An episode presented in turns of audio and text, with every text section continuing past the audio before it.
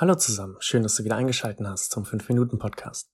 Ich muss mich bei dir entschuldigen, die Folge nehme ich nur mit dem Handy auf, ohne Mikrofon. Ich hoffe, es geht trotzdem und du kannst die schlechtere Qualität verkraften. Morgen ist Weihnachten. Weihnachten, das Fest, an dem Familien zusammengehören.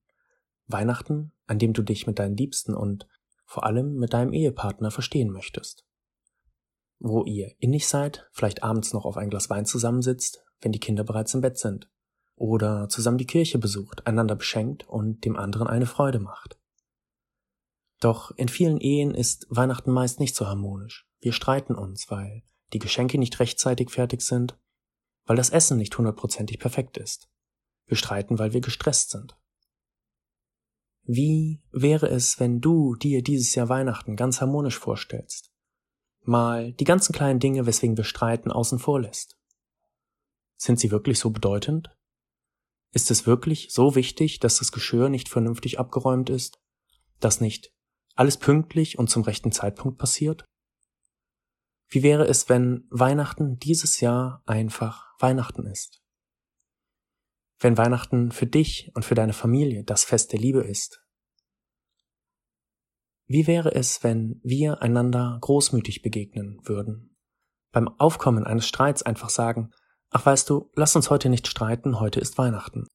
Lass uns einfach ein schönes Fest verbringen. Ich entschuldige mich, wenn ich gerade etwas Falsches gesagt habe oder etwas zu sehr auf die Goldwaage gelegt habe. Es tut mir leid, dass ich hierbei etwas empfindlich war. Wie wäre es, wenn wir vielleicht noch einen Schritt weitergehen und sagen, da sind Dinge in der Vergangenheit, die trage ich schon länger mit mir rum. Diese Dinge belasten meine Ehe. Und jetzt, jetzt, weil Weihnachten ist, vergebe ich diese Sachen. Ich vergebe dir, mein Mann, meine Frau, dass du das getan hast. Und ich vergebe mir selbst, dass ich so lange Groll gehegt habe.